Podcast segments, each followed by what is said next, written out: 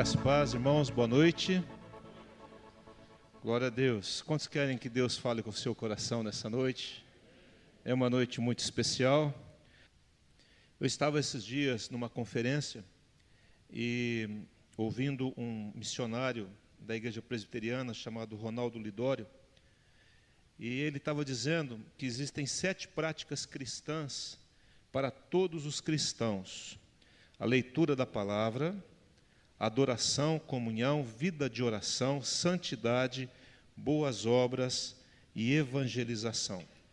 E se nós pudéssemos pegar, escolher entre essas as três principais, né?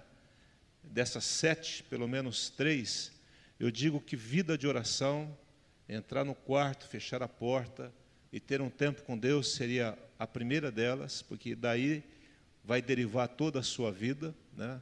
A leitura da palavra, que é o seu alimento diário, e a terceira é você estar aqui. O que, que eu disse? Estar aqui como igreja. Né? A internet é uma bênção, ela nos ajuda muito. Inclusive, se você quiser um postzinho para mandar para alguém, para convidar essa pessoa para o próximo domingo, nós temos um postzinho aí. Quem é membro da igreja e quem faz parte dos ministérios já recebeu um postzinho azul. Mas se você não tiver, ligue aqui, que o Bruno manda para você. Mas estar aqui, irmãos, é um, é um momento muito especial que a internet ajuda, mas ao mesmo tempo ela acomoda as pessoas. E em casa, ouvindo em casa, a pessoa que pode vir e não vem, ela não vai receber a mesma, o mesmo momento. Né? Esse momento que nós já vivemos até agora, e ele é importante para nós. Né? Ter contato com o irmão, estar ombro a ombro com ele. Né? Se você esticar a mão ao lado, você toca em alguém, sim ou não? Então diga para ele assim: Eu te abençoo nessa noite. Deus vai falar ao seu coração, em nome de Jesus. Abra sua Bíblia comigo, Jeremias capítulo 6. Jeremias capítulo 6, no verso de número 16, diz assim: Assim diz o Senhor, quem está falando aqui? Ponde-vos à margem do caminho e vede, perguntai pelas veredas antigas, qual é o bom caminho? Andai por ele e achareis descanso para a vossa alma. Mas eles dizem: não andaremos. Vamos orar mais uma vez. Pai, que a tua palavra venha com graça e com unção sobre a vida de cada um aqui. Diga assim, diga assim comigo: Senhor Jesus, eu recebo a tua palavra no meu coração, em nome de Jesus. Na última ministração que eu fiz aqui, eu falei sobre, pregamos e falamos sobre Jeremias capítulo 18, quando Jeremias recebe uma orientação do Senhor para descer à casa do oleiro. Quem lembra disso? E aí ele lá, ele não sabia muito bem, mas ele falou assim: desce lá que eu vou falar com você. Jeremias vai à casa do oleiro e ali vem a palavra de Deus, e, a palavra, e ele estava ali entregue à roda, fazendo o seu vaso, o vaso estraga na mão, e aí Deus fala a Jeremias: Não posso eu fazer com você, ó casa de Israel, o que esse oleiro fez com este vaso? Então ele está dizendo o seguinte: que para Deus nada está, pode estar estragado, ou tão estragado, que ele não possa o quê? Recuperar, restaurar. Diga assim: o meu Deus é o Deus do impossível, é o Deus da restauração. Amém? Não? Deus, você, é, uma pessoa não pode estar tão torta, tão desviada, que Deus não possa consertar essa pessoa. Deus é o Senhor da nossa vida, Ele é o Senhor dos céus e da terra, Ele comanda todas as coisas e não há impossíveis para o nosso Deus. Então Ele está dizendo apenas: suba na minha mesa, na minha roda e se coloque nas minhas mãos, que eu vou fazer de você um novo vaso, para que eu possa derramar em você a minha unção, o meu óleo, a minha graça, a minha alegria, o meu poder, e através de você eu vou me expressar às pessoas que estão aí fora. Nós somos o vaso de Deus que contém a presença de Deus e que expressa o Senhor onde nós estamos. Então, lá no seu trabalho, quando você entra ali, entra você, mas entra com você o Espírito Santo. Amém? Não? Quando você está viajando, está viajando com você o Espírito Santo. A não ser que você fale assim, não, fica lá que eu vou para cá. Né? Não, é, não é impossível acontecer isso. Quando você entra na padaria eh, para comprar o seu pão, o Espírito Santo está com você. Amanhã, quando você for trabalhar, o Espírito Santo está com você. Quando você entra na sua casa, o Espírito Santo está com você. E através de nós, o Senhor exala o seu bom perfume onde você estiver. Às vezes o cheiro não é muito bom em alguns momentos, mas o Senhor ele transforma esse, esse cheiro não bom num cheiro muito bom que é a presença dele através da sua vida. E agora, ele está ele tá dando uma orientação para Judá, está falando para Judá, para o reino de Judá aqui, que ele pode restaurar. E aqui nesse texto que lemos, ele está dizendo: Assim diz o Senhor, através de Jeremias, e no mesmo contexto que nós falamos da outra vez, um contexto onde o povo está desviado do Senhor, onde os sacerdotes estão sendo movidos pela ganância, pela falsidade onde estão curando superficialmente a ferida das ovelhas, onde os príncipes estão desviados, onde a idolatria está permeando toda a nação, onde o povo está desviado do Senhor. E aí ele vem e o Senhor fala de novo a Jeremias, e Jeremias fala: Assim diz o Senhor, ponde-vos à margem do caminho. Ele está dizendo: existe uma possibilidade de eu restaurar vocês. Uma delas é você subir na minha mesa e deixar eu fazer de novo. A outra é você parar à beira ou à margem do caminho. Queridos, nós estamos ah, chegando no final de mais um ano. E, ah, e a data é uma coisa estranha, né? Parece assim, que dia 31 é uma coisa, o dia 1 é outra, né? E na verdade é só uma questão de calendário, porque dia 31 para o dia 1 é tudo a mesma coisa. É apenas muda o calendário, muda o ano e assim, é uma organização. Mas o que Deus espera de nós é que, por algumas vezes na nossa vida, ou pelo menos de uma forma mais constante, a gente pare um pouco. A gente o quê? Pare um pouco. Ele, ele chama isso de se colocar à margem do caminho. Então eu estou caminhando durante esse ano, durante a minha vida, ele fala assim: para e dá uma olhada como anda a sua vida. Ponde-vos à margem do caminho e perguntai pelas veredas antigas. O que será isso? É o que nós vamos tentar explicar hoje à noite. E pergunte assim: qual é o bom caminho? E ele diz assim: andai por ele, pelas veredas antigas e pelo bom caminho. E quando você andar nesse caminho, você vai achar aquilo que todo mundo precisa, deseja e mesmo lá fora no mundo quer. Achareis o quê? Descanso para as vossas almas. Amém? Não? Queridos, não há descanso para a nossa alma se não for em Deus. Só Deus pode dar descanso para você. Às vezes nós achamos, e isso é muito bom, ir para a praia, né? Você ter um tempo de refrigério, isso é muito bom. Mas você pode descansar o seu físico e não descansar o seu interior, a sua alma. Você pode ter uma boa noite de descanso, de uma boa noite de sono, mas você não pode ter uma boa noite de descanso. Você pode ter dormido a noite toda, deitou e dormiu, mas você acorda no outro dia o quê? Cansado. Por quê? Porque não teve descanso. Porque Deus é o único que pode nos dar descanso. Já disse isso, vou lembrar, uma experiência que eu tive há muitos anos atrás. Nós morávamos em Mato Grosso e, e eu comecei a ter, é, não consegui, de, de, dormia na verdade, eu deitava, dormia por uma hora, 40 minutos, acordava, só ia dormir de novo às quatro, cinco horas da manhã. Na verdade, eu passava uma noite toda em claro, lutando para dormir. E é horrível isso, porque não tem jeito. E eu me lembro que eu pegava um colchão, colocava no chão, e aí colocava e dormia com a cabeça no lado dos pés. E a Jardine deitava e ela o quê? Não dava um segundo, ela estava dormindo. Eu falei, meu Deus, e ainda não existe ficar rolando na cama para ela, não existe. Nós estamos juntos há 34 anos, né? Que nós dormimos juntos, né? E não existe ela deitar e ficar rolando, ela deita e dorme. Pum.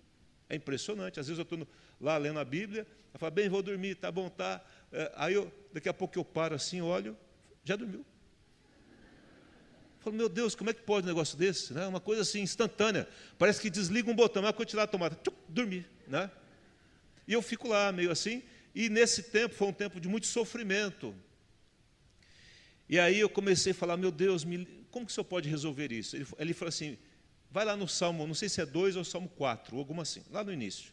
E diz assim o texto, em paz me deito, eu decorei. E logo pego no sono, porque só tu, Senhor, me fazem repousar seguro. Eu escrevi esse versículo e colei na cabeceira da cama. Então eu ia dormir, eu orava aquele salmo, deitava e o quê? Não dormia. Aí no outro dia eu lia, deita, ah, orava o salmo, deitava e o quê? Isso foi por quase um ano. Eu não poderia, eu não podia dirigir no outro dia que eu dormia na direção. Eu só estou vivo por um milagre de Deus, irmãos.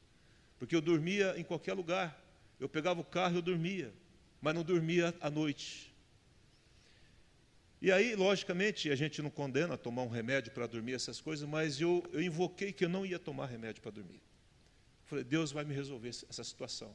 E eu fui provado noite a noite, noite a noite, a Jardim dormindo e eu acordado. A Jardim dormindo e eu acordado. Não está bater nela. Uma dureza, irmãos, uma coisa. Né? Aí as crianças dormiam, eu acordado, e aquela coisa. E eu não me lembro o dia que eu comecei a dormir bem. Eu só sei que um dia passou. E nunca mais isso aconteceu. E nunca mais eu perdi uma noite de sono na minha vida. Porque a cura veio, porque agora veio o descanso de Deus.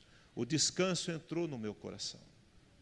Eu me lembro do episódio de Moisés, o povo havia pecado contra Deus, feito lá uma imagem. Deus ficou muito aborrecido com o povo e falou para Moisés: Moisés, eu vou destruir esse povo, eu não aguento mais tanta rebeldia. Já dez vezes esse povo já fez o que não devia, em tão pouco tempo. Aí Moisés se coloca como intercessor entre o povo e Deus. Ele fala: Deus, se o Senhor for destruir esse povo, risca o meu nome do livro da vida. Quem falaria isso para Deus? Teria coragem.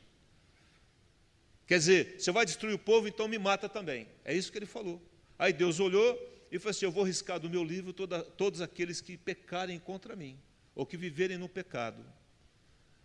Aí Deus falou assim: Tá bom, eu não vou destruir o povo mais, porque você está pedindo, mas eu não vou com esse povo mais. Mas eu vou mandar um anjo que vá junto com você. Aí Moisés de novo firmou no chão e falou assim: então eu não saio deste lugar, se o Senhor não for comigo. Aí Deus fala algo que muda a história, irmãos. Ele diz assim: A minha presença irá contigo e eu te darei o que? Descanso. Diga assim: a presença de Deus, ela me dá descanso. E o que Deus está fazendo a proposta para ajudar é que Ele está falando assim: eu quero, gente, dar descanso para vocês porque vocês estão vivendo um inferno aqui na terra. Isso não é vida. E a minha proposta para vocês é que vocês parem um pouco e pergunte pelas veredas antigas: qual é o bom caminho? Andai por ele, e vocês vão achar descanso para as vossas almas. Mas o povo disse assim: Nós não andaremos. Tem gente que gosta de sofrer, irmãos. No entanto, o final dessa história é que Judá é levado para a Babilônia mesmo levado cativo. E a profecia se cumpre através de Jeremias. E Jeremias chora por este povo. Dos profetas é o profeta que mais sofre pelo povo de Deus, é Jeremias. Ele sente a dor, tanto do coração de Deus, mas a catástrofe que iria acontecer com a vida do povo. E quantas pessoas iriam ser judiadas, iam ser é, feridas, Quantas crianças e velhos iriam sofrer? Mas acaba acontecendo porque o povo está com o coração empedernido, du duro. Pedernido fala de rocha, endurecido, não ouve a voz de Deus. E eu queria falar um pouquinho nessa noite sobre isso, sobre esse parar, esse perguntar e esse andar nele. E quando eu paro, eu pergunto quais são as veredas antigas, o bom caminho, eu ando nele, eu acho descanso para a minha alma. Amém? A questão, e o mais importante, não é como nós começamos esse ano, é como nós estamos chegando ao fim dele. E para nós chegarmos bem, nós temos que parar um pouco. E perguntar se aquilo que eu estou fazendo, se, se o caminho que eu estou andando, se as decisões que eu estou tomando, se aquilo que eu estou falando, fazendo e agindo está segundo a vontade de Deus ou está no caminho do Senhor. É isso que Deus tem para a minha vida. É hora de nós fazermos um, arranjo, um rearranjo na nossa vida, nas nossas prioridades. E esse ano para mim foi muito marcante isso. No mês de março aí, quando teve o Oceans, foi final de março, 31 de março por aí, Deus fez uma revolução na minha vida, quando eu parei para fazer uma análise da minha vida de oração. E a partir desse dia, a minha vida com Deus foi transformada. Já estava muito boa, mas Deus falou assim: se você quer mais, você tem que buscar mais. Amém? Não? Quem ouviu o que eu falei aqui? Deixa eu falar algo para você. Se nós continuarmos na toada que estamos, é essa porção que nós vamos receber. Se você quer mais, você tem que buscar mais. Não adianta chegar e falar para Deus: ó oh, Deus, se revele a mim, se manifeste a mim. Ele vai dizer para você: me busque mais, esteja mais na minha presença. E às vezes vai custar algumas coisas para você. E desde esse momento que comecei a dormir muito bem, e eu amo dormir, irmãos. Pensa num homem que gosta de dormir, sou eu. Fui lá comprar um colchão, caro colchão. Mas parece que eu estou dormindo em cima do, da nuvem. Né? Eu deito assim, eu falo, meu Deus, que coisa boa, né? Dá até um ciricutico gostoso assim, ó, que você deita e dorme. Coisa boa. E Deus falou assim: Você quer mais de mim? Então começa a acordar na última vigília da noite. E a última vigília da noite, ela vai das três às seis. Cada vigília é composta de três horas. Então, tem a primeira, segunda, terceira vigília da noite. Então vai dar meia-noite às três, não, das seis da tarde, seis, das seis às nove, é quatro vigílias, das seis às nove, nove, de, da, das nove à meia-noite, da meia-noite às três e das três às seis. Então era a quarta vigília da noite. Então começa a me, me buscar na quarta vigília da noite, eu fui na Bíblia e comecei a procurar se isso tinha um respaldo bíblico, se era um trem na minha cabeça, porque eu falo, se não tiver na Bíblia esse trem na minha cabeça, eu vou dormir, mesmo do jeito que eu estou dormindo, eu gosto de dormir. Mas quando eu comecei a procurar na palavra, eu comecei a ver que Jesus preferia esse horário. Que Davi buscava Deus nesse horário. E quantos textos eu achei, fartura de texto na Bíblia, falando desse momento da madrugada. E quando você vai no original, sempre é das três às seis, das três às seis, das três às seis. Eu falei, meu Deus, não é isso, né? Será que eu estou, tá certo isso? Tá, tá bom. Falei, então tá bom.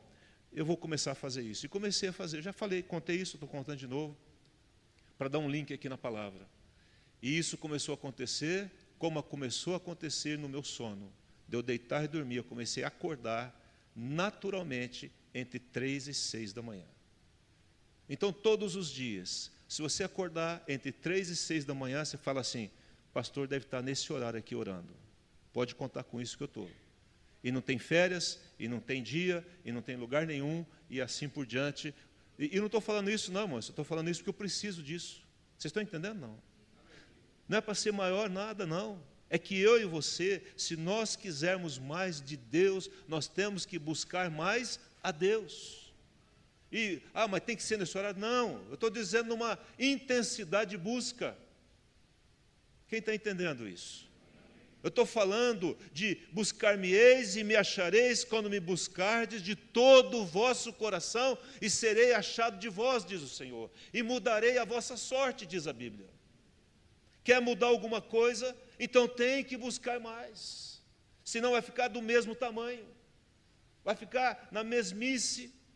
Então eu quero te desafiar a olhar para a sua vida espiritual nesse, nessa noite verificar como você tem levado a sua vida de oração, de leitura da palavra, e falar: Deus, eu quero mais do Senhor, senão eu vou ficar do jeito que eu estou. Eu não cresço em Deus, eu continuo sendo menino em Deus, eu não amadureço em Deus. Aí qualquer coisinha me, me desestrutura. Qualquer coisa que sai fora do lugar, eu perco o chão, eu me desespero. Estava aqui hoje de manhã, a minha irmã estava aqui, a Denise, né? E aí, é, é um monte de quimioterapia, quatro anos tratando dessa doença e encarando ela todo dia, mas estava aqui de manhã, falando, ouvindo do Senhor. Encontrou uma outra irmã também que está com o mesmo problema, está até com catéter aqui, fazendo uma, uma quimioterapia aí. Eu falei assim, vai, conversa vocês duas aí. A outra tinha perdido o cabelo já, né, a Josi aqui, estava com uma peruca. E aí eu falei assim, vai lá conversar com a minha irmã, que ela tem mais experiência que você nesse negócio de câncer, e aí ela vai resolver, vai te ajudar a resolver esse negócio. Aí ela chegou lá com a peruquinha dela, falou assim, eu não coloco peruca porque dá uma coceira. Ela falou assim, eu fiquei coçando a manhã inteira a minha cabeça aqui, e porque o negócio coça. Ela falou assim: outra coisa, isso passa. Deus vai falar muito com você agora. Deus vai falar tanto com você como Ele nunca falou com você, em toda a sua história. Por quê? Porque há um momento em que Deus usa, e lógico, não precisa ficar com câncer para Deus falar, mas Deus fala em todas as situações, em que Ele pega uma situação ruim e transforma numa situação muito maravilhosa para nós. É só nós mudarmos um pouco a nossa visão do que é problema e do que é dificuldade. Estava ontem no sábado conversando com o Daniel e eu disse por assim, falei Daniel, se você pensar bem, nós não temos problemas. Os nossos problemas são pequenininhos perto do que existe por aí. Ele falou é verdade. Eu falei é só pensar. Nós não temos motivo para reclamar. De tão pequeno que são os problemas que nós enfrentamos perto do que existe por aí situações alarmantes, catastróficas muitas vezes. Abra sua Bíblia comigo em Números capítulo 13, por, por gentileza. Deixa eu dar um exemplo aqui. É uma via de duas mãos. E nessa via de duas mãos, ele está falando aqui sobre veredas antigas e o bom caminho. É aqui que eu quero ficar, para nós andarmos nisso, encontrar e achar esse descanso que o mundo inteiro busca e que muitas vezes não encontra, muitas vezes buscando num profissional, muitas vezes buscando um terapeuta, não está errado isso não, mas ali é um alívio, mas não é um resol... mas, mas não vai ser a solução. Nós precisamos do Senhor. Então diz assim, Números capítulo 13, verso 27. Quem está comigo aí? Diga amém. Relataram a Moisés e disseram: Fomos à terra a que nos enviaste, e verdadeiramente mana leite e mel este é o fruto dela. O que está acontecendo aqui, irmãos, é o que nós sabemos, muitos de nós sabemos, é que Moisés, ele vai até o Egito, Deus opera ali dez, dez sinais incontestáveis, que homem nenhum conseguiria fazer, até um ou dois ali, os magos conseguiram repetir do Egito, mas não conseguiram mais, ao ponto deles de saírem do Egito, saquearem o Egito, ir embora para para a terra prometida, é, com riquíssimos. E Deus opera esse milagre. Quando chega no Mar Vermelho, Deus abre o Mar Vermelho, o povo passa a pé enxuto, vem os egípcios, entram no Mar Vermelho, fecha o Mar Vermelho, mata os egípcios, mas o povo de Israel está lá firme. E agora estão aqui no deserto de Parã. E ali eles param e, eles, e Moisés envia doze espias. Presta atenção no que eu estou falando aqui. Não eram homens comuns eram príncipes, cabeças de cada tribo. Ele, ele pega os homens experientes, os homens fortes, os homens mais determinados, e ele manda espiar a terra por 40 dias, eles ficam andando na terra. E aí, quando eles retornam, eles trazem um relatório daquilo que eles viram. Esses 12 homens trazem um relatório. E no versículo que, lê, que lemos aqui, eles, eles, eles estão relatando a Moisés o que eles viram. E eles dizem: a terra é verdade, a terra é boa. E, ela, e Deus não mentiu para nós. E ela manda leite e mel. Versículo 28. O povo, porém, que habita nessa terra é poderoso e as cidades muito grandes e fortificadas. Também vimos ali os filhos de Anak, versículo 31. Porém, os homens que com ele tinham subido disseram: não poderemos subir contra este povo, porque é mais forte do que nós. E diante dos filhos de Israel infamaram a terra que haviam espiado, dizendo: A terra pelo meio do qual passamos a espiar é terra que devora os seus moradores. E todo o povo que vimos nela são homens de grande estatura. Também vimos ali gigantes, os filhos de Aná, que são descendentes de gigantes. E éramos aos nossos próprios olhos, presta atenção, como que? Gafanhotos. E assim também o éramos aos seus olhos. Olha só o que eles estão falando aqui. Versículo capítulo 14, verso 2. Todos os filhos de Israel murmuraram contra Moisés e contra Arão, e toda a congregação lhes disse: Tomara tivéssemos morrido na terra do Egito ou mesmo neste deserto. Agora, olha aqui para mim, por gentileza. Esse relato é um relato é, muito triste de se ler e ouvir. Porque o que está acontecendo é que Deus já havia demonstrado para este povo o poder dele. Quem era ele? Incontestável. O povo viu tudo. Tinha gafanhoto no, lá no, no, lugar do Egito, mas não tinha gafanhoto lá onde o povo de Israel morava. Tinha piolho aqui, mas não tinha piolho lá, irmãos. Tinha as rãs aqui, mas não tinha lá. Era escuro aqui e era claro lá. Incontestável.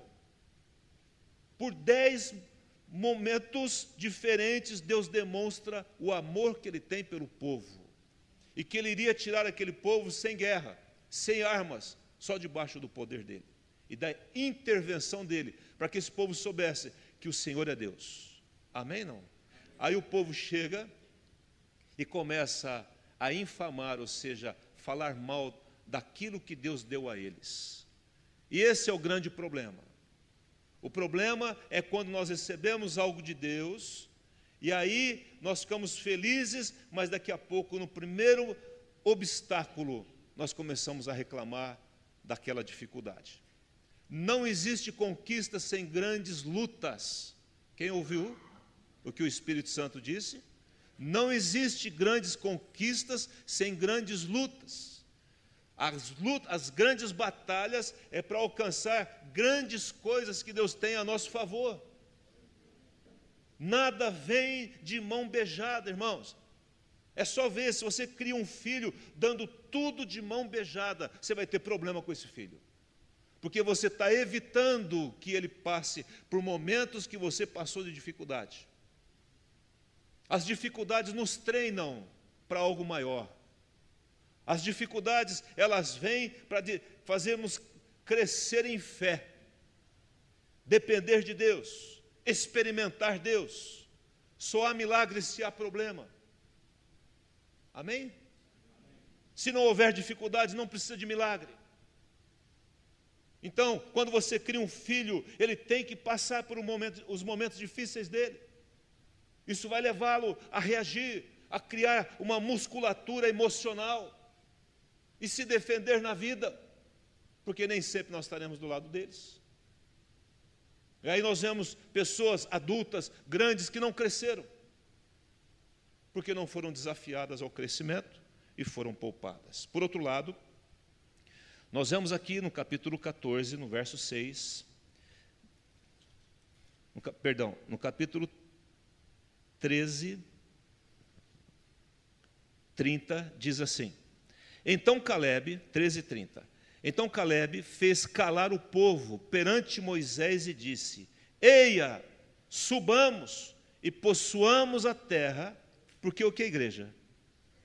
Certamente, seguramente prevaleceremos contra ela, agora no 14,6. E Josué, filho de Num, e Caleb, filho de Jefoné, dentre os que espiaram a terra, rasgaram as suas vestes e falaram a toda a congregação dos filhos de Israel, dizendo: A terra pela qual passamos a espiar é terra muitíssimo boa, gente.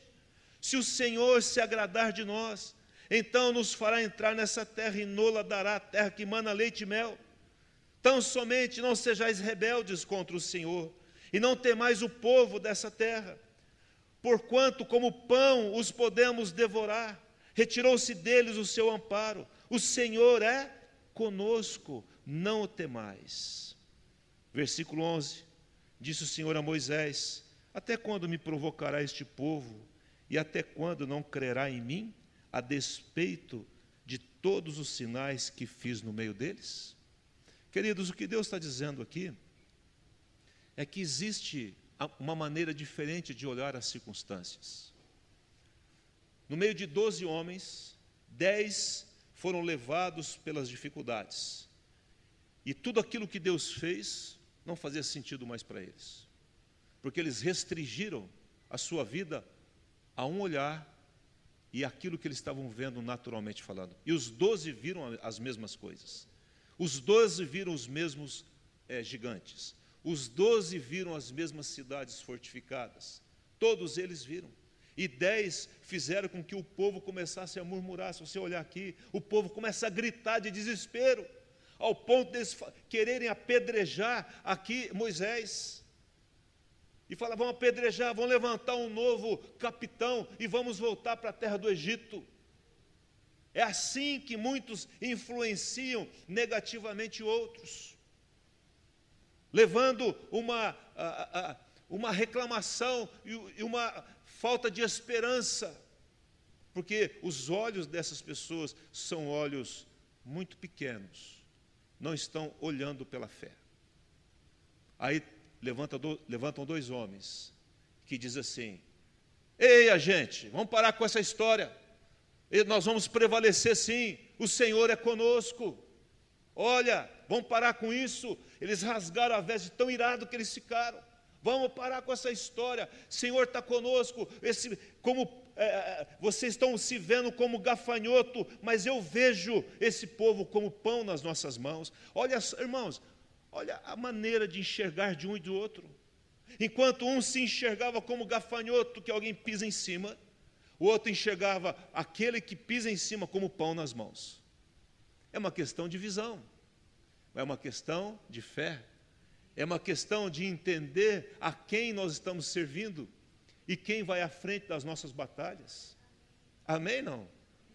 E aí ele fala uma coisa tremenda que isso mexe comigo e é muito forte. Eu já falei tantas vezes esse texto com os irmãos. Aí Josué e Caleb falam assim: se o Senhor se agradar de nós. Diga assim comigo: se o Senhor se agradar de mim, não há impossíveis, irmãos. Não há impossíveis. Se o Senhor se agradar, diz lá em 1 Tessalonicenses, não precisa abrir, eu vou ler, 4, 1, finalmente, irmãos, vós vos rogamos, nós vos rogamos e exortamos no Senhor Jesus uma exortação que, como de nós recebestes, quanto à maneira, porque deveis viver e agradar a Deus. E vocês estão fazendo isso. Viver de uma forma que agrada a Deus. E aqui eu quero considerar duas coisas que, quando nós vivemos dessa forma, nós agradamos a Deus mas quando nós não vivemos e colocamos essas duas coisas em prática, nós desagradamos a Deus. Porém, quando nós agradamos a Deus, vivendo essas duas coisas, ah, os inimigos caem e você chega à terra prometida. E aquilo que o Senhor prometeu para você vai se cumprir. Acontece que quando nós não temos isso, ao invés de nós caminharmos para frente, rumo à conquista, nós estamos andando para trás, cada vez mais distante porque não estamos nos agradando do Senhor. A primeira coisa, e a primeira via dessa, dessa rua de duas vias, é a fé. Quando Deus fala lá em 14, 11, ah, números 14, 11, até quando esse povo não crerá em mim? O que eu preciso fazer para eles crerem em mim? De tudo que eu já fiz. Queridos, não há uma vida de vitória se não houver fé na nossa vida. A fé é o elemento que me, que, que me faz ver além das circunstâncias. A fé, ela não contempla a emoção. A fé é algo que eu me disponho, dada por Deus, eu me disponho e todo mundo vê de uma forma diferente, mas eu enxergo de uma forma de Deus, porque os olhos de Deus estão sobre mim e eles, eles caminham através de mim, em nome de Jesus. Amém? Não? A fé é aquela que fala assim: certamente prevaleceremos. A fé diz: não temais o povo desta terra, como pão nós podemos devorar. E aí Hebreus 11, 6 diz assim: de fato, sem fé é o quê? Impossível agradar a Deus. E aí eu encontro algo que é impossível na Bíblia. O que é impossível na Bíblia? Agradar a Deus sem fé. Porque a fé é o elemento que agrada a Deus. Amém? Não? Diga assim: quando eu tenho fé, eu agrado a Deus. E ele diz assim, lá em Hebreus, né, capítulo 11, versículo 6: De fato, sem fé é impossível agradar a Deus, porquanto é necessário que aquele que se aproxima de Deus creia que Ele existe. Quantos creem que Deus existe aqui? E por que às vezes nós ficamos tão atribulados? Se Ele existe. Ora, se Ele existe, então Ele está no controle e que se torna galardoador daqueles que o buscam. Galardão é um presente. Qual é o presente da fé? O presente da fé é a conquista. A, a, o presente da fé é a presença de Deus em mim e através de mim. É quando todo mundo desiste e você fala, eu não desisto. É quando eu tento largar das coisas, Deus fala: não larga, porque eu não mandei você deixar isso. Não volte atrás, porque eu não me agrado daqueles que retrocedem, diz Hebreus. Deus não se agrada. Deus nos fez para andar para onde? Para frente. Eu não posso dirigir o meu carro pelo retrovisor.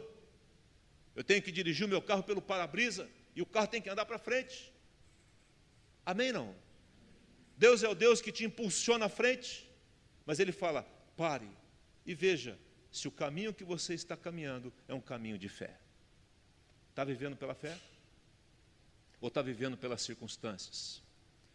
Diz a palavra de Deus, 2 Coríntios 5, 7, visto que andamos por fé e não pelo que vemos. Eu não sou conduzido por aquilo que eu enxergo. Eu tiro o meu extrato do banco, eu olho, e está lá, saldo, quanto? Zero, zero, zero. Negativo. 10 mil negativo. É. E você fala assim, meu Deus do céu, e agora o que, que eu vou fazer? Como que eu vou pagar isso aqui? Eu nunca devi nada para ninguém e começa desesperado. Deus fala, ué, mas você não confia em mim?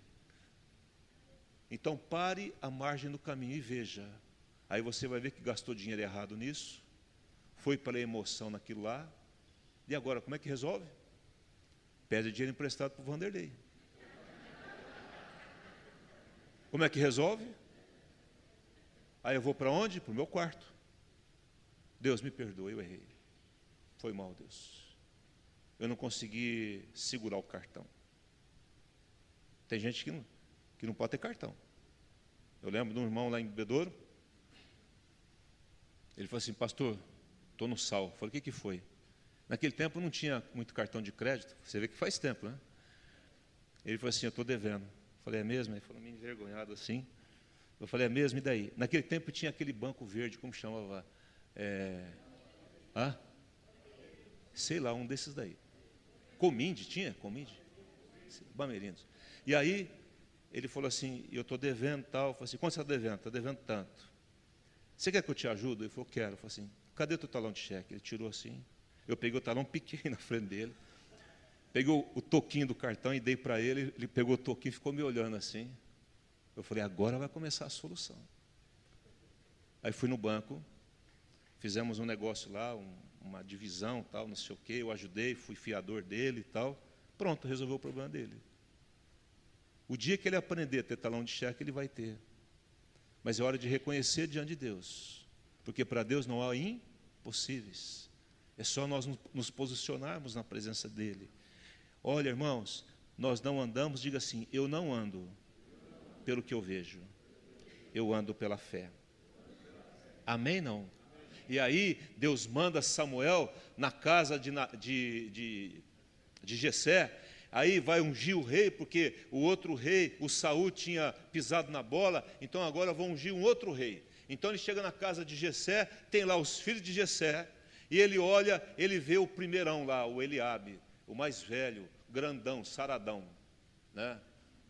O especialista em cave, como chama a luta lá? Cave magá lá, o negócio lá, e tal, e aparece o cara grandãozão, e fala assim, rapaz, Samuel olhou e falou assim, é esse cara, tem que ser um sujeito que nem esse. Aí Deus falou assim, Samuel, vem cá. Chamou Samuel para o canto da casa, falou assim, deixa eu falar um negócio com você. Não veja a aparência do homem. Não olhe a sua altura e nem a sua aparência. Porque eu não vejo isso, eu vejo o coração. Deus te avalia, meu querido, é pelo seu coração. Não é pela camisa que você está usando, a marca dela, o perfume que você usa. É bom, né? Colocar uma boa camisa, um bom perfume. Ele não te avalia o quanto você tem no banco ou quanto você não tem. Ele não te avalia se você mora numa casa X, Y, Z ou você tem um carro. Ele não está nem aí com isso, irmãos. Deus está olhando é para o nosso coração. Ele nos chama pelo nosso coração. Ele está olhando o seu coração e o meu coração. O que está aqui dentro? É aqui dentro que vale.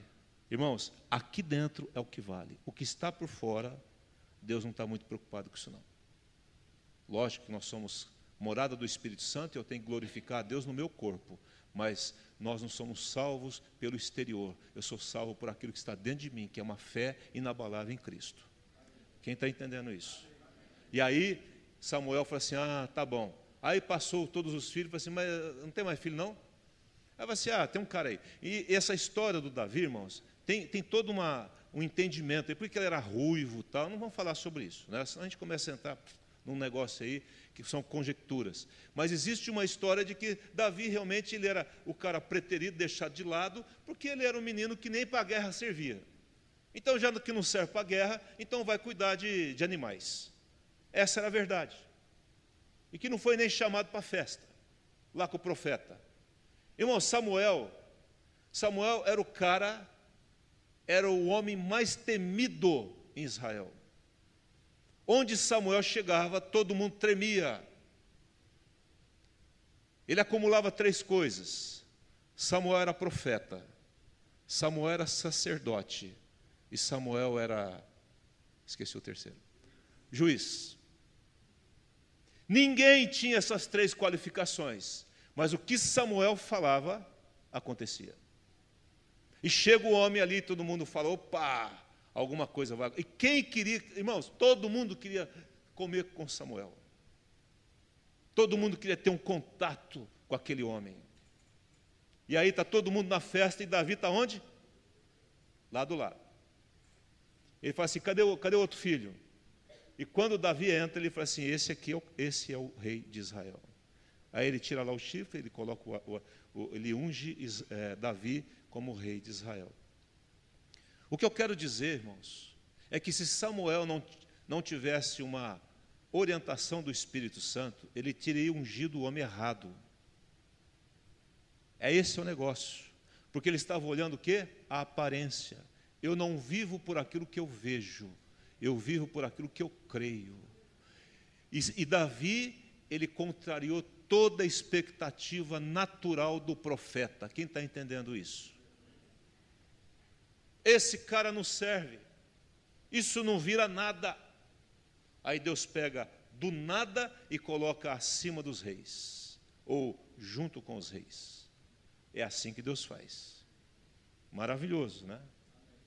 Esse dia eu estava ouvindo uma reportagem que passa lá no jornal, e aí uma professora de, de vôlei, desse tamanho assim, a, mulher, mulherzinha, desse tamanho assim. Irmão, não dá nada para a mulher, mas ela é a, é a treinadora de, uma, de um negócio de vôlei, de uma escola que ninguém conhece. E a mulher trabalhou tanto que ela foi campeã aí do, no, do lugar lá, depois pegou acho que o terceiro lugar do estado. Porque você olha para ela e fala, não dou nada. Mas ela, Deus escolheu aquela mulher e ela acreditou naquilo que Deus deu a ela. Acredite naquilo que Deus te deu. Você é uma bênção. Você tem talento. Você só precisa tirar os olhos das circunstâncias, porque as questões de Deus não são questões lógicas, irmãos. A fé não se explica se tem, está além da nossa compreensão. Amém? Não? Romanos 1,17 diz: Visto que a justiça de Deus se revela no Evangelho de fé em fé, como está escrito, o justo viverá por fé. Diga assim: o justo viverá por fé. Amém? Não? Nós somos justificados pela fé. Nós andamos por fé. Nós vivemos pela fé. Nós caminhamos por ela e nós fomos justificados e tornados justos por ela. Amém? Não? Segunda coisa dessa via de duas mãos é a questão da gratidão. Primeiro é fé e agora é gratidão. Quando ele fala assim, pare à beira do caminho e olhe para as veredas antigas. O que ele está dizendo? Olhe para trás. Considere o que está lá atrás. A segunda coisa que o texto aqui nos ensina, e diz assim em Números 14, 11: Diante de tantos sinais que eu dei a vocês, diante de tantas coisas que eu fiz, vocês estão querendo voltar para o Egito?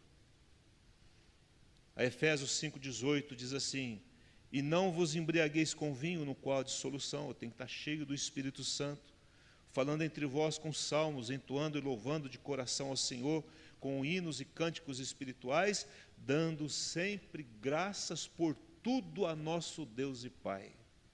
Graças por quantas coisas? Por tudo. Obrigado, Deus, pela minha esposa. Obrigado pelo meu marido. Obrigado pelos meus filhos. Ah, mas eles dão problema. Mas obrigado pelos meus filhos. Não estou agradecendo pelo problema. Estou agradecendo pela pessoa. Obrigado pelo meu emprego. Meu querido, nós temos uma facilidade imensa de esquecer aquilo que Deus fez por nós. O que Deus fez por você? O que aconteceu na sua e na minha vida para você estar aqui nessa noite? O que aconteceu comigo, irmãos? Na minha vida. Esses dias atrás estava fazendo um curso é, e, a, e a pessoa lá falou assim: vamos fazer a linha da vida. Eu falei, nossa, que negócio, linha da vida, né? Falou assim: pega uma folha, peguei uma folha, faz um risco, fiz um risco. Do lado esquerdo coloca uma linha assim, para cima de 0 a 10, coloca calibra aí de 0 a 10, para baixo de 0 a 10. Agora você vai pegar a tua história e vai colocar nessa linha.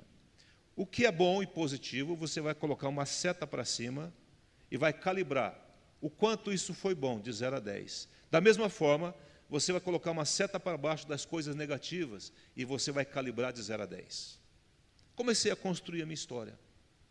Coloquei de 10 em 10 anos, quase faltou papel lá para frente, mas foi de 10 em 10, 10 anos. E comecei a colocar a linha para cima, para baixo, tal coisa. Qual foi a minha o resultado dessa folha? Você pode fazer em casa.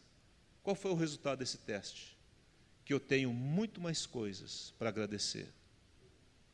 Que eu tive muito mais vitórias do que derrotas. As minhas linhas embaixo, o começo foi muito ruim, quase 10.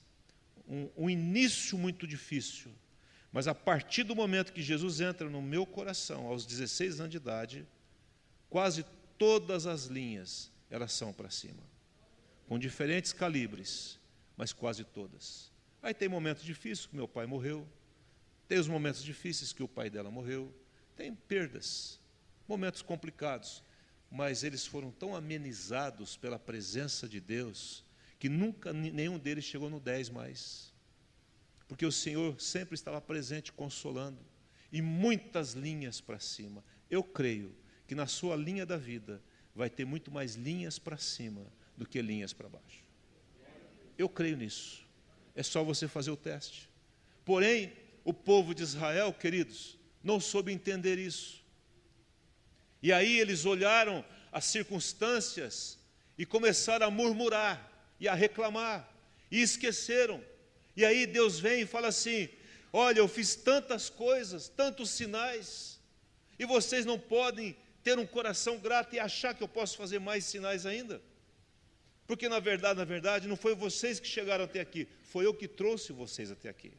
Na verdade, na verdade, não é você que chegou até aqui, foi Deus que o trouxe até aqui. Amém, não? E aí quando chega Davi, e aí Davi recebe tantas coisas boas, ele acaba é, sendo ungido como rei. E aí acontece lá em 2 Samuel 12, diz assim: Então disse Natã a Davi: Tu és o homem. Assim diz o Senhor Deus de Israel: Eu te ungi, Davi, rei sobre Israel. Eu te livrei das mãos de Saul, que era o rei anterior. Deite a casa de teu senhor e as mulheres de teu senhor em teus braços e também te dei a casa de Israel e de Judá. E se isto for a pouco, eu te teria acrescentado tais e tais coisas. O que Deus está falando para Davi, fala assim, Davi, você não, te, você, é, não teve um coração tão grato que pudesse evitar essa catástrofe que você aprontou. Porque num dia de batalha, ao invés dele batalhar, ele fica em casa, acorda tarde, preguiçosamente, olha o que não deve olhar, tem uma, acaba adulterando com uma mulher e mata o seu marido, e aí começa todo um problema e vem um profeta falar isso para ele. O Senhor te deu tanta coisa, não é justo o que você está fazendo. O rei Ezequias estava morrendo, e Deus falou: coloca a tua casa em ordem, Ezequias, que você vai morrer. Aí Ezequias pediu, lamuriou, pediu, tal coisa, e volta Isaías e fala: Ó, oh, Deus está te dando mais 15 anos de vida. Quem dera não tivesse dado, irmãos. Porque nesses 15 anos de vida, Ezequias só pisou na bola com Deus. Aí Deus vira, vira para Ezequias, lá em 2 Crônicas 32, e fala assim: Mas não correspondeu Ezequias aos benefícios que lhe foram feitos, pois o seu coração se exaltou, pelo que houve ira contra ele, contra Judá e contra Jerusalém. Porque não correspondeu aos benefícios. Eu olho para a minha vida, eu não tenho nenhum motivo, nenhuma razão de ter uma reclamação nos meus lábios apesar das vezes acontecer. E a Jardine me chama a atenção. Bem, vamos parar. Porque nós temos muito mais coisas boas do que coisas ruins. A gratidão, ela limpa a nossa alma. Ela desintoxica o nosso interior de tantas podriqueiras que tentam entrar aqui dentro. A gratidão nos aproxima de Deus. A gratidão é uma rua que nos leva até o Senhor. A gratidão nos leva a, a ter descanso, irmãos. Quando eu, tenho uma, quando eu tenho fé, eu tenho gratidão. Quando eu começo a reclamar porque minha fé está comprometida, tem algum problema na minha fé. Você ouviu isso? Não. Pessoas que reclamam demais é porque está faltando o que, igreja? Fé. Então cresça em fé e você vai ter um coração grato. Eu estou chegando num ponto na minha vida, eu falei para a Jardim nessa semana. Eu falei assim: não tem espaço mais na minha vida para reclamação, não existe espaço mais para ficar com picuinha com coisa pequena, irmãos. Eu não tenho tempo para isso mais. Para ficar considerando coisas pequenas, michuruca, que não vale nada, que não leva a nada. E a gente perde um tempo lascado tratando de coisas pequenas, coisas da alma, coisas, meu Deus, para com isso. Tem coisas mais relevantes do que isso coisas mais importantes, tem vidas sendo perdidas, tem gente indo para o inferno, tem criança sendo abusada, tem criança passando necessidade, tem velhos precisando de, de ajuda, e eu vou ficar com problema com o Sérgio, porque, ai, eu não sei o que, pelo amor de Deus, me poupe disso em nome de Jesus, e vamos tratar das coisas relevantes do reino, e o que tem de mais relevante no reino de Deus chama-se o quê? Vidas. Chama o que, gente? Vidas. Gente que eu posso abençoar. Que eu posso ser um agente de Deus para gerar fé. Que eu possa dizer, não reclama não, tem tanta coisa boa acontecendo, meu irmão. Onde você estava? Eu me lembro da casa que eu morava, irmãos, eu não posso reclamar nunca, porque onde eu morava, quando chovia, meu irmão, era uma cascata dentro de casa. Não tinha, naquele tempo, uma tramela. Não sei se vocês lembram da tramela. Não tinha tramela, irmãos. Era um negocinho que você virava assim. Era uma, era uma cadeira que, quando ventava, a, a, a cozinha a, amanhecia aberta. Era, irmãos. Onde eu tinha uma roupa para ir na igreja. E minha mãe que costurava. Onde nós estamos hoje? Onde Deus me trouxe hoje? O que Deus me deu hoje? Eu não posso reclamar. Eu tenho que olhar para trás e falar: graças te dou, Senhor. Porque o que eu tinha? Onde eu estava? Como eram as minhas emoções, toda estragada? Um problema emocional terrível, o Senhor vem me curando. Eu venho buscando e cada vez que eu estou na presença dele, eu estou como diante dessa luz aqui, o Senhor vem com a sua luz e cura e vai curando a minha alma a cada dia e vou me tornando cada vez mais eficiente, mais forte e eficaz no reino dele. Onde eu vou deixando as coisas para trás e vou avançando para aquilo que Deus tem para minha frente, em nome de Jesus. Irmãos, e tem coisas que querem nos puxar para trás. Aí Deus chega para Davi e fala: Rapaz, você pisou da bola. Deus chega para Ezequias e fala: Ezequias, você não correspondeu aos benefícios. Concluindo, Aí Davi pede perdão a Deus, o Senhor perdoa, as consequências vêm. Aí, aí Davi escreve o Salmo 103, que diz assim: Bendize a minha alma ao Senhor, e tudo que há em mim, bendiga ao seu santo nome. Bendize a minha alma ao Senhor, e alma, não te esqueças de nenhum só dos benefícios que Deus te deu. Ele é quem perdoa quantas iniquidades? Todas as iniquidades. Quer melhor coisa que isso? Ele é quem sara quantas enfermidades? Todas as enfermidades, as tuas enfermidades. Quem da cova redime a tua vida, olha, e que te coroa de graça e misericórdia, irmãos. Deus nos chama para uma vida de graça e misericórdia. A palavra misericórdia é o amor que extrapola todas as coisas. É o amor que, mesmo que eu estou no, no, no, vale da sombra da morte, Deus vem, me abraça e me tira de lá. E não importa se eu estou com cheiro de porco, como estava lá o filho pródigo, o pai vem e abraça e fala: Vem cá, meu filho, fedido, desfigurado pelo pecado, mas vem aqui que eu vou trocar suas vestes eu vou colocar sandália nos pés, eu vou colocar um anel no seu dedo e vou restituir o lugar onde você nunca deveria ter saído. Amém? Não? Que o Senhor nos ajude a entender isso. Te coroa de graça e misericórdia, que farta de bens a tua velhice. Amém? Os mais idosos que nem eu aqui, 60, chegando a 60. De sorte que a tua mocidade se renova como a da águia. E eu descobri algo melhor do que isso que estão vendendo por aí, que custa caro. A mulherada começa com umas rugas aqui, vem o quê? Aplica uns trem, uns botox, uns, uns trem lá, botulínico, não sei o que lá, e aplica para esticar o negócio. Outras cortam aqui, esticam, uh, né? e costura tudo de novo e vai tentando dar uma ajeitada para ver se envelhece mais rápido. Eu quero te dar um, um remédio de graça nessa, manhã, nessa noite. Sabe qual, como chama esse remédio? descanso em Deus. E achareis o quê? E esse descanso faz você envelhecer mais devagar. E as pessoas vão olhar para você e falar assim: quantos anos você tem? Não é possível, você está mentindo a idade. Para menos, né, irmão? Mais novo, não, não ao contrário. Né? Pessoas vão olhar para você e falar assim: não é possível que você tenha só essa idade, você tem, você tem tudo isso de idade, coisa. Olha, você parece um jovem, né?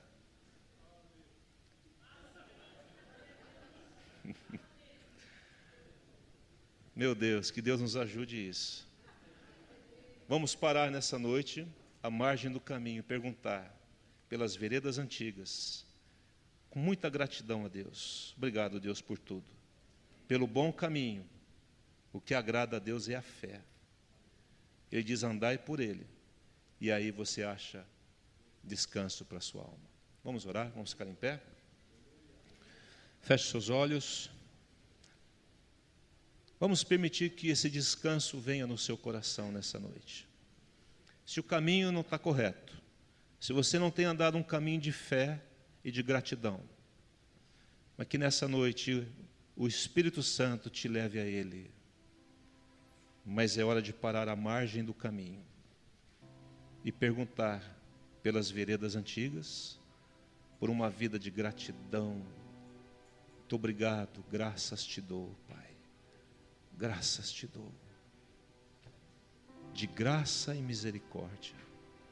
Uma vida de graça e misericórdia. E perguntar qual é o bom caminho? Um caminho de fé. Eu ando pela fé, eu vivo pela fé. Eu sou justificado pela fé. Eu não abro mão desse caminho. Duas coisas: fé e gratidão é o caminho que eu e você temos que andar neste final de ano e durante toda a nossa vida. E aí você vai achar descanso. Você vai ver que algumas rugas do interior, do coração e da alma vão ser tiradas. Em nome de Jesus. Venha Espírito Santo e fala com teu povo em nome de Jesus. Ministra cada coração espírito de descanso, descanso para a alma. Obrigado pelos terapeutas, pelos remédios. Mas, Senhor, eles não vão resolver se o Senhor não estiver presente. Eles ajudam sim. Mas, Pai, eu quero declarar esse descanso entrando lá no fundo de cada alma aqui. Um descanso. Perdeu o descanso? Está atribulado? É hora de andar por fé e gratidão. Começa liberando fé. Senhor, eu creio que essa situação que eu estou atravessando, ela vai ser mudada. Que o Senhor é maior do que ela. O Senhor está acima dela. Eu creio que o Senhor vive, Jesus. Se o Senhor vive, então tem solução. Comece a agradecer a Deus pela fé.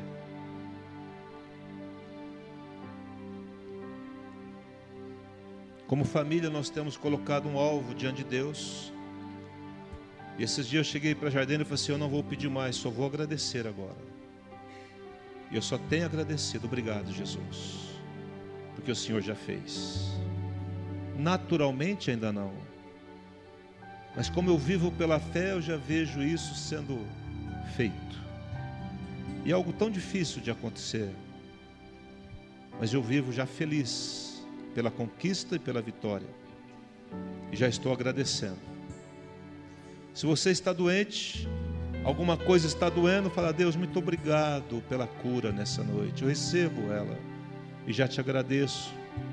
Se há um problema financeiro, fala: Deus, obrigado, porque eu sei que o Senhor vai me dar graça para sair disso. Muito obrigado, Deus. Se há algum problema de relacionamento, fala: Deus, obrigado, porque isso já foi resolvido. Começa a celebrar nessa noite a vitória. Que a graça do Senhor e o amor de Deus Pai e a comunhão do Espírito Santo seja contigo, seja com você, com a sua família, e que esta semana seja uma semana maravilhosa. E tudo que você colocar as mãos vai prosperar. Viva por fé e viva agradecido a Deus em nome de Jesus. Amém e amém.